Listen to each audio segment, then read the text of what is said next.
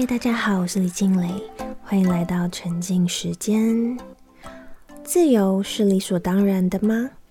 活在现代，在我们的生活圈里面，奴隶应该只存在在非常悠久的历史书籍里面。但这一部今年暑假席卷电影票房，超越同档的 Tom Cruise 的《不可能的任务七》，还有《印第安纳琼斯五》。这部改编自真实故事、揭露儿童性贩卖的独立电影讲述的内容，就是现在全世界的奴隶人数史无前例。你相信吗？现代奴隶的人数已经超越了奴隶制合法的时代的奴隶的人数，而且其中有数百万名是被拐卖的儿童。这让我无法置信。看完了以后，就觉得心情很沉重。脑中就一大堆问号，觉得应该不可能吧？怎么会有这么严重、牵涉这么广的事情？但是我们好像没有察觉，我就取消了那天原定所有的行程，然后很急着想要好好的来了解一下所有事情的来龙去脉，还有了解一下我们能做些什么。看完其实会。有一段时间充满一种无力感，因为你不确定自己能够为这件事做一些什么。相信很多看完这部电影的人都跟我有一样的反应。虽然这部电影的议题听起来很沉重，但你先不要急着否定这部电影。我其实跟很多人一样，平时会比较排斥看这种议题比较沉重的电影。因为现实生活就已经很累了，休息的时候当然会比较想看一些比较轻松的题材。但是我们最低底线能做到的就是不要再逃避这些我们必须正视的社会问题。这些问题不会因为我们不去正视它、不去讨论、不去面对就不见，反而会因为我们的视而不见而无限的蔓延。而且，其实这部电影相比改变韩国社会的电影《熔炉》，其实非常点到为止，就是没有任何真的会看得很不舒服的画面，都是比较以意念传达。所以答应我要提起勇气看哦，或是至少要好好的听完这一集。这部电影叫做《Sound of Freedom》，自由之声。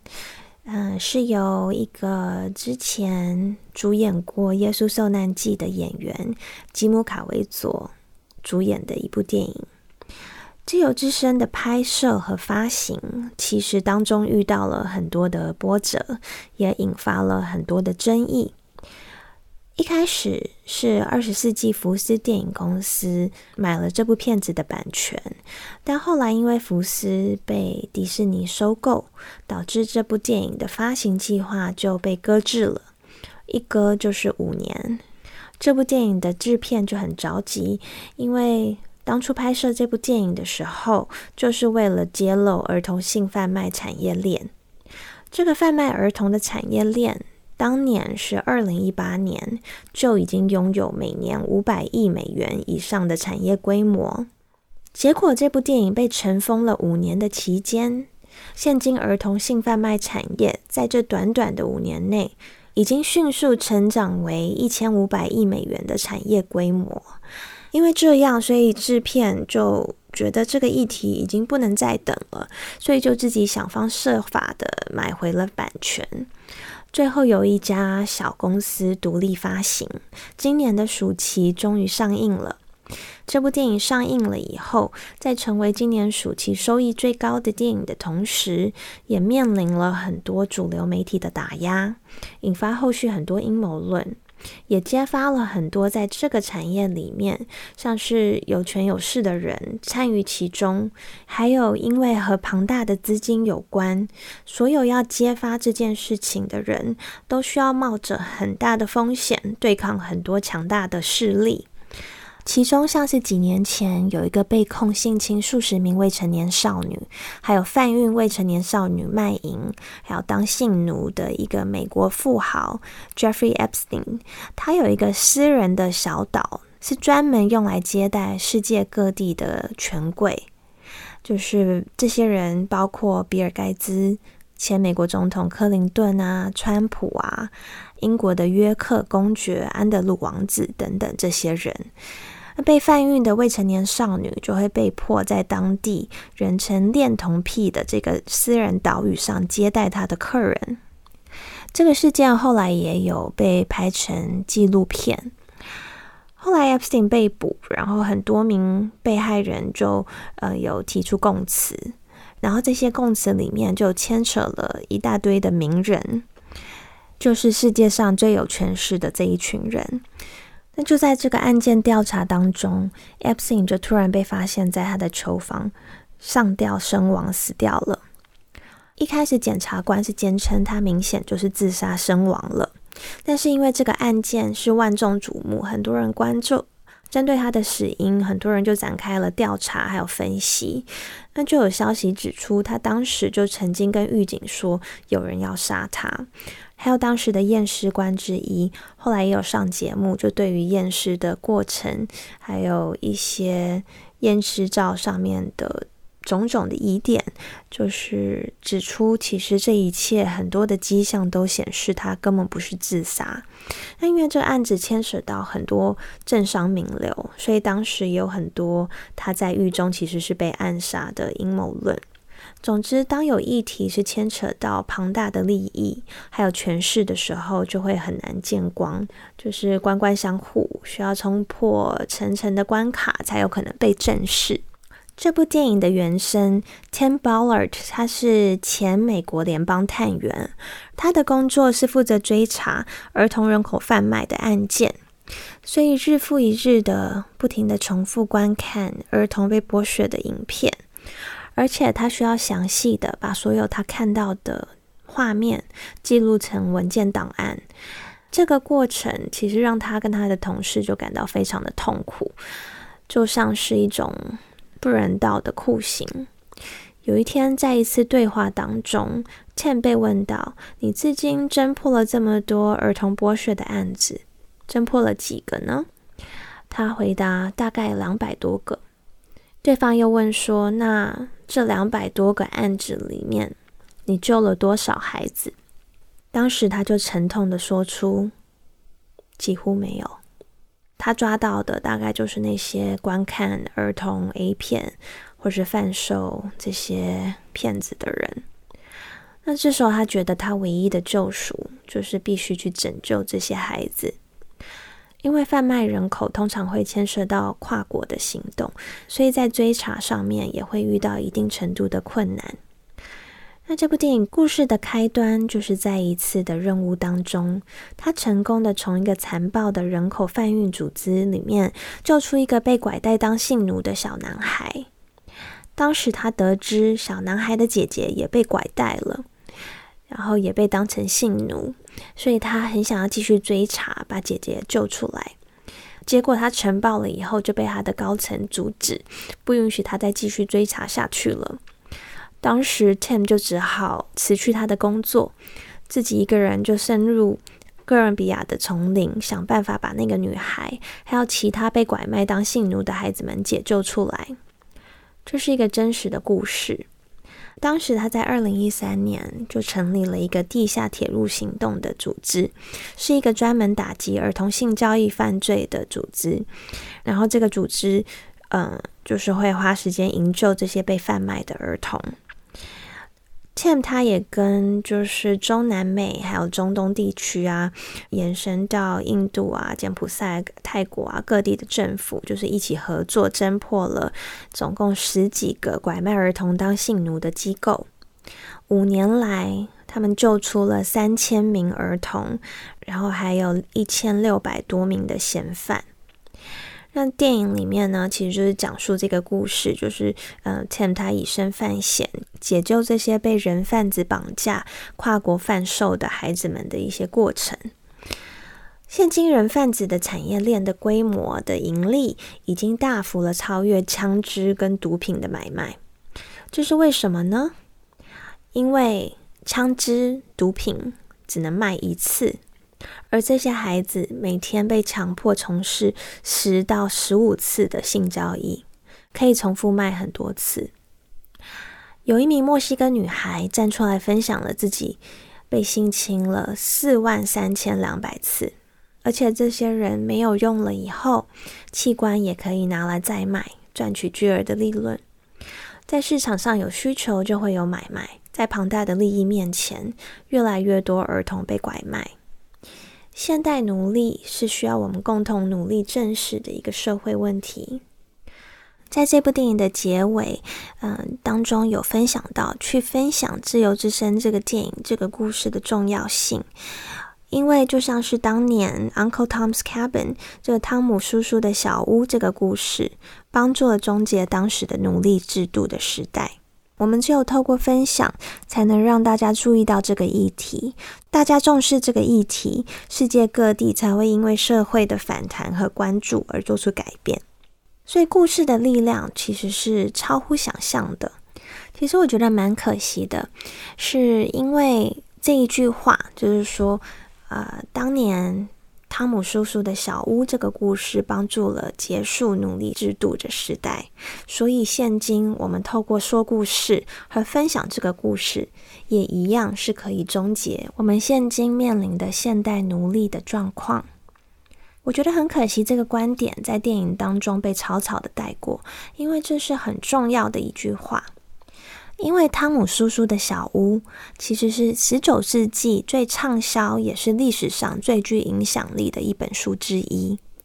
当时南北战争结束以后，奴隶制被废除，美国总统林肯亲自接见这本书的作者斯托夫人。当时他的第一句话就说：“啊，你就是那个写了一本引发了大战争的小妇人呐。”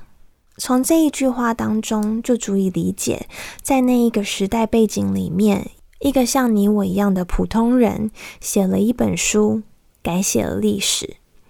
历史告诉我们，我们每个人都有能力去改变世界的，所以我们不能老是觉得，好像我一个人也不能做什么，也帮不上什么忙。但其实每一份力量都是很重要的。你也许会好奇，到底是什么样的书可以引起这么多人的共情呢？其实一开始，斯托夫人是在报纸上连载小说，她主要是想要揭露当时南方黑奴受到非人道对待的事迹，大受欢迎。以后，后来她也出书，然后书也非常的热卖，再后来被改编成剧本，然后成为当时很热门的戏剧表演演出。故事呢是讲述一个黑奴汤姆叔叔，他的故事线为主轴，带出十九世纪黑奴的血泪史。汤姆叔叔是一个很正直、善良、有情有义、能力又很强又很忠诚的黑奴。他深受第一任主人谢尔比的喜爱，在他们家和他的太太一起，他住在一间小木屋里面，拥有自己小小的美满家庭。他和他的主人的孩子们也都有很亲密的关系，尤其是主人的儿子乔治，把这位汤姆叔叔当做良师益友。但是因为第一任主人他经商失败，面对人生的现实，不得不把生计放在他的道德理想之上。所以他为了偿还他的债务，他就不得不食言，把汤姆叔叔还有另外一个小男孩叫哈里的奴隶卖给人贩子。那个小男孩奴隶和他的女仆妈妈因为被迫分离，然后经历了一段撕心裂肺的一个悲惨的经历。那这本书的作者斯托夫人呢？她就是非常细腻的描述了在那个时代背景里面，白人甚至认为黑人不会有跟白人一样的情感和感受，就算是骨肉分离，给他们两个耳环，他可能就会释怀了。后来，汤姆叔叔遇到了第二任主人，因为他之前就是在因缘际会之下就救了他这个主人的小女儿伊娃。所以主人就对他很好，也答应他会还给他一个自由之身。但他的承诺还没有实现，就遇害了。让这位主人的太太就食言，然后把这个汤姆叔叔卖给了第三任的主人。那这个主人残暴不堪，他就命令汤姆叔叔要服从他的命令，去鞭打他的同伴。但是因为汤姆叔叔他不愿意这么做，所以他就鞭打汤姆叔叔，最后就这样把他折磨致死。他靠着自己的信仰还有希望，就一路支撑自己走到了最后。在汤姆叔叔临死之前，第一任主人谢比尔的儿子乔治出现了。当时他是想要买回汤姆的自由的，但是就一切已经太迟了。这本书的作者斯托太太，她用很细腻的文字描述所有的情节，让读者触目惊心的透过她的文字感同身受。最后，这本书成为引发了很多人民对于奴隶制度的愤怒还有反弹，甚至成为了引发当年南北内战的导火线之一。当时读了这本书，我就很好奇，在那样的时代背景，能写下这样的书。背后的女子是谁？作者斯托夫人是在美国康州出生长大的，从小她就在她的姐姐凯撒琳创办的一个女子学院就读，在那个时代背景里面，是其中一个最早为女性开设的学院。很幸运的，斯托夫人罕见的有机会可以自小学习，然后钻研文学啊、语言还有数学，后来成为了一名老师。因为斯托夫人生长在一个废奴主义情绪很浓烈的家庭还有环境里面，之后又搬去了和当时的奴隶州，就是美国内战前奴隶制度合法的地区，可以合法使用奴隶和进行买卖的 Kentucky，只有一河之隔的 Ohio 辛辛那提，所以他在那边就常常会接触到逃亡的奴隶，他也亲眼看见很多奴隶遭受非人道的对待。他们在生活当中被当作物品，就是被欺凌啊、凌虐。那斯托夫人，她就眼睁睁看这些同样生而为人的人，却因为他们的肤色的不同，而就需要面对截然不同的人生的辛酸和无奈。所以，斯托夫人他们家中后来曾经也变成帮助南方奴隶逃亡的落脚的一个地方。但是，当时在一八五零年的时候，美国的国会就通过了一个逃亡奴隶法。这个法令允许了这些奴隶的主人合法的从南方到北方去追捕逃亡的奴隶，而且逃亡的奴隶被抓到是需要被遣返的，并且规定要重罚任何帮助这些奴隶逃亡或者不配合帮忙追捕的人。这也让原本就住在北方，就是原本就是自由身的一些黑人，陷入随时走在路上都会遇到被人贩子绑架的一个状况。据说当时斯托夫人也是因为这个法案通过以后，毅然决定撰写《汤姆叔叔的小屋》这本书。近期有部电影叫做《孤注一掷》，也是根据真人真事改编的一部电影。这部电影就是反映了近年来大量诈骗人口贩卖的案例。你可能会认为会被骗的一定是呃缺乏一些知识啊，一定不会是高学历的人。但这部电影就是在讲述一位高材生，原本就是在一家科技公司里面当工程师。后来，因为在工作上面就是遇到了一些挫折，他就决定要接受国外高薪的一个邀约，前往新加坡。因为科技公司很多都是新创公司，所以一般人也真的很难分辨。而且新加坡听起来就是一个相对蛮安全的地方，但是呢，他就是在前往新加坡的飞机上，当时是需要在柬埔寨转机。那当时带领他还有其他新进人员一起去新加坡的工作人员，就假意邀请他们在转机的时候有十小时啊，那时候他可以带他们去外面看看，然后去城市里面、去市区里面看秀啊。那这个人其实他就是人贩子，当时他就请大家把护照交给他们公司的工作人员，帮他们办理转机的手续。这是出国的时候，如果是团体里面很常见的做法，他们也不疑有他，就把护照给他们了。那结果他们在去看秀的路途当中，就被人贩子的集团绑架，绑到了基地。他们就用凌虐啊、暴力啊、威胁的方式，就控制他们的行动，然后逼迫他们就范。所以自己的护照无论什么时候都一定要自己收好，就是不要把护照给别人控管。那这部电影也有另外一个女模特，也是被高薪的诱骗，来到了这个工厂做线上赌博的发牌员。那这些集团就是透过科技工程师编出，就是可以做网络诈骗的一个程式，然后再利用这些美女们聊天，引诱客户上钩，然后很多人就因为被网络诈骗败光家产，最后自杀，然后家破人亡。这些也是真人真事。所以很多人可能以为奴隶的时代已经是很久远的历史，都已经过去了。但现今更令人发指的是现代奴隶的猖獗，这是非常急迫需要我们去关注、去发挥我们群体力量去制止的事情。谢谢你愿意听完。其实这么沉重的题材，我也想了很久，到底应该要怎么分享才能是有趣的，才能让你们愿意听。我自己在准备的过程当中收获很多，现在把这些收获和感悟全部都跟你们分享，也希望你们也能继续 pay it forward，就是集结我们所有人的力量，一起终结现代奴隶。今天想要跟大家分享，就是贯穿《自由之声》电影里面的一句话，就是 “God's children are not for sale”，就是上帝的孩子是非卖品。谢谢你们今天的收听。如果你喜欢今天的节目，请帮我按下订阅，然后请一定要分享给更多朋友，然后去看这部电影。沉浸时间，我们下周三再见。